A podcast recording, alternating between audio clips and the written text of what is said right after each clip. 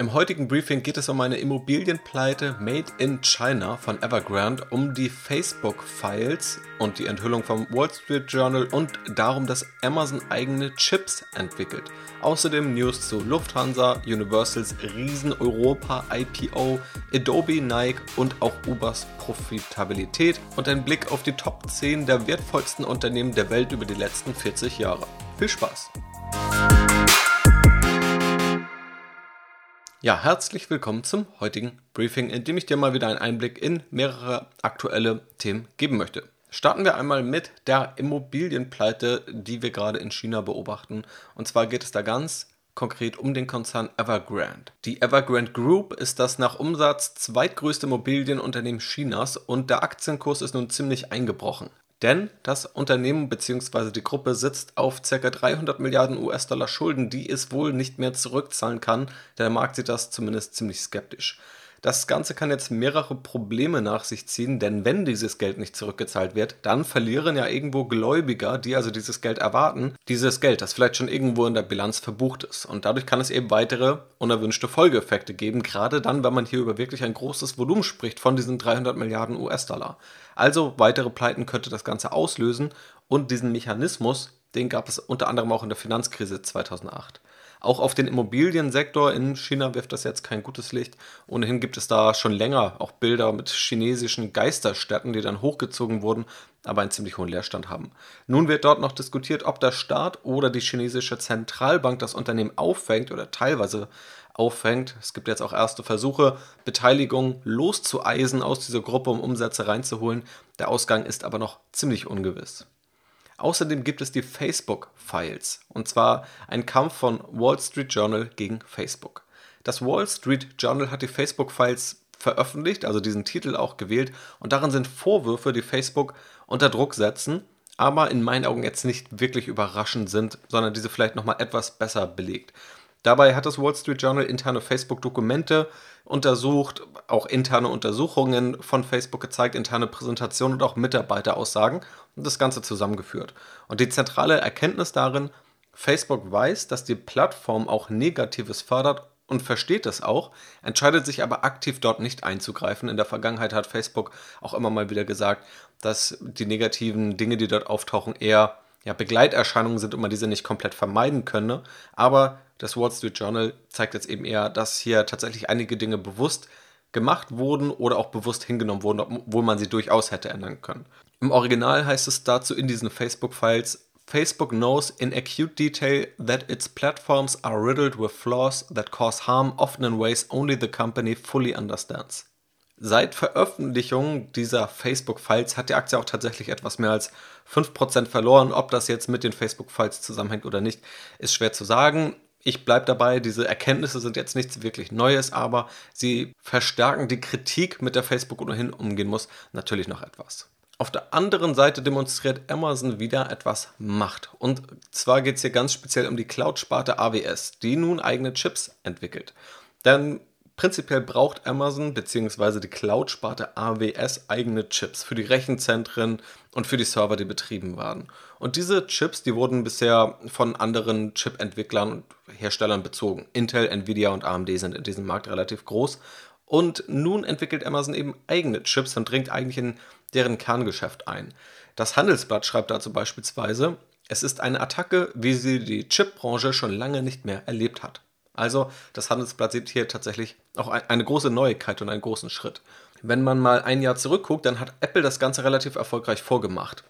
Die Intel-Chips wurden rausgenommen aus den MacBooks und eigene Chips auf der ARM-Architektur, welches wiederum von einem Unternehmen gestellt wird, das jetzt von Nvidia übernommen werden soll wurden in die MacBooks aufgenommen bzw. in diese verbaut. Und die Ergebnisse waren ziemlich positiv. Also die Testberichte lesen sich sehr, sehr gut, dass die MacBooks dadurch deutlich schneller wurden, keine Lüfter mehr brauchen etc.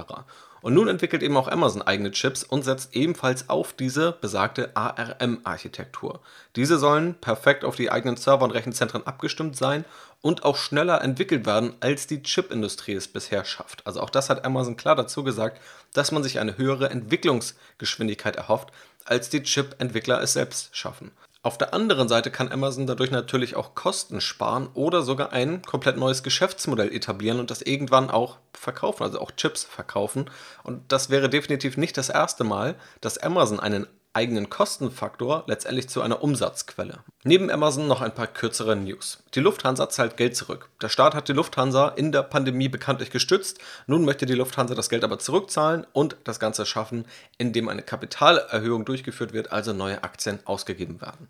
Universal hat den größten Börsengang Europas 2021 hingelegt. Denn das Plattenlabel Universal Music Group im Ganzen ist jetzt mit einem Wert von etwa 45 Milliarden Euro an die Börse gegangen und hat damit eben den größten Börsengang in Europa in diesem Jahr hingelegt. Dann gab es auch neue Zahlen von Adobe. Die Adobe-Aktie ist nach diesen Zahlen leicht gefallen. Der Umsatz ist um 22% gestiegen, der Gewinn um 21%. Beides lag sogar über den Analystenerwartungen. Der Markt hat wohl aber noch etwas mehr erwartet. Auch Nike, der Sportartikelhersteller, hat Zahlen veröffentlicht. Auch hier hat die Aktie leicht verloren, sich dann aber schnell erholt. Hier ist der Gewinn um 22% gestiegen, der Umsatz um 16%, was dann leicht unter den Erwartungen lag. Vor allem aber die Direktverkäufe, also wo Kunden direkt von Nike kaufen und nicht über irgendeinen Händler haben, das Wachstum mit plus 25%, aber positiv beeinflussen können. Und Uber stellt tatsächlich Profitabilität in Aussicht. Uber hat jahrelang viel Geld verbrannt, viele Milliarden tatsächlich, und auch die Pandemie war für Uber sicherlich ziemlich schwierig.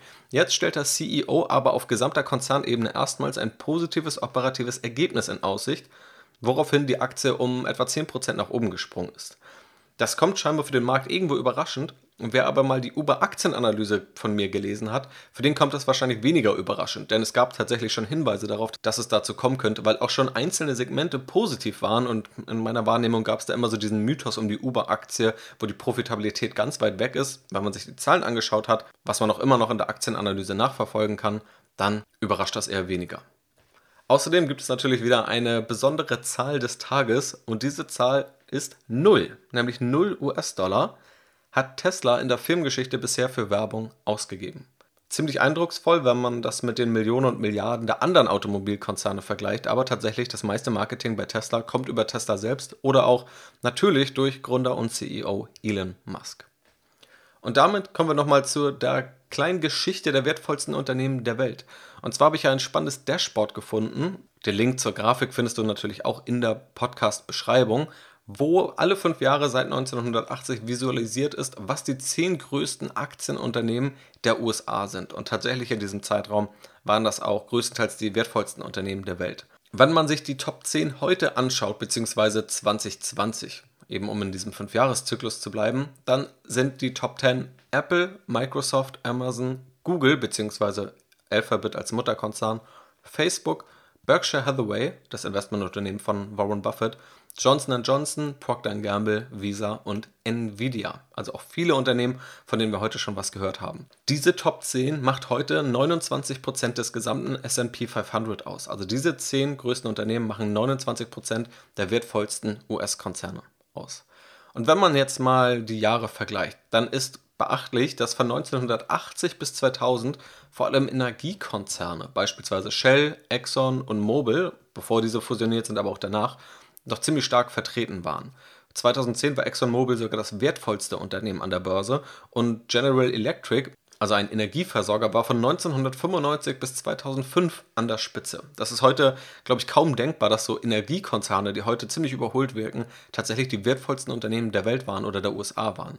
Und jetzt in zehn Jahren hat sich das Bild stark gewandelt. Nahezu die gesamte Top 10 besteht aus Technologie- und Digitalunternehmen. Berkshire Hathaway ist größtenteils aktuell in Apple investiert, kann man also auch irgendwo dazu zählen. Und ansonsten sind noch Johnson Johnson und Procter Gamble, also zwei Konsumgüterunternehmen, heute in der Top 10. Die Entwicklung zeigt aber auch, diese langweiligen Konsumgüterunternehmen waren auch von 1980 bis 2010 stark vertreten. Also neben den beiden eben erwähnten taucht auch Coca-Cola immer wieder auf, aber auch Walmart oder Cisco. Also langweilige Konsumgüterunternehmen. Oder im Falle von Cisco Telekommunikationsunternehmen, die nicht rasant gewachsen sind, aber trotzdem sehr lange hier an der Spitze waren, mittlerweile aber auch etwas abgelöst wurden von Digitalunternehmen.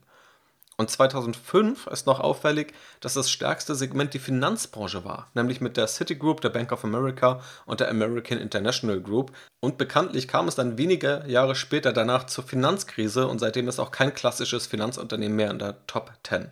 Aber auch das ist spannend zu beobachten, diese Zyklen, dass dann eine Branche enorm beliebt ist, beispielsweise Internetunternehmen vor dem Jahr 2000 oder eben Finanzunternehmen vor dem Jahr 2008. Und dann gibt es diesen Absturz und dann will erstmal jahrelang niemand mehr diese Unternehmen anfassen. Und so kommt es dann auch, dass die Wirtschafts- und Börsenwelt sich natürlich stetig wandelt und auch Branchen, die viele Jahre prägen, die dann auch immer wieder als überlegene Anlagestrategie herhalten müssen, in der Vergangenheit immer wieder von anderen abgelöst wurden und höchstwahrscheinlich wird es auch in der Zukunft nicht anders sein.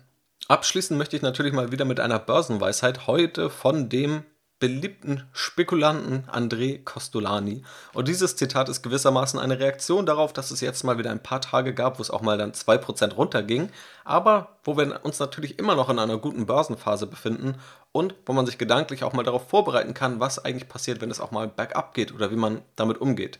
Denn André Costolani hat gesagt, an der Börse sind 2 mal 2 niemals 4, sondern 5 minus 1. Man muss nur die Nerven haben, das minus 1 auszuhalten. In diesem Sinne war es das mit dem heutigen Briefing. Vielen Dank, dass du dabei bist und bis zum nächsten Mal. Ciao, ciao.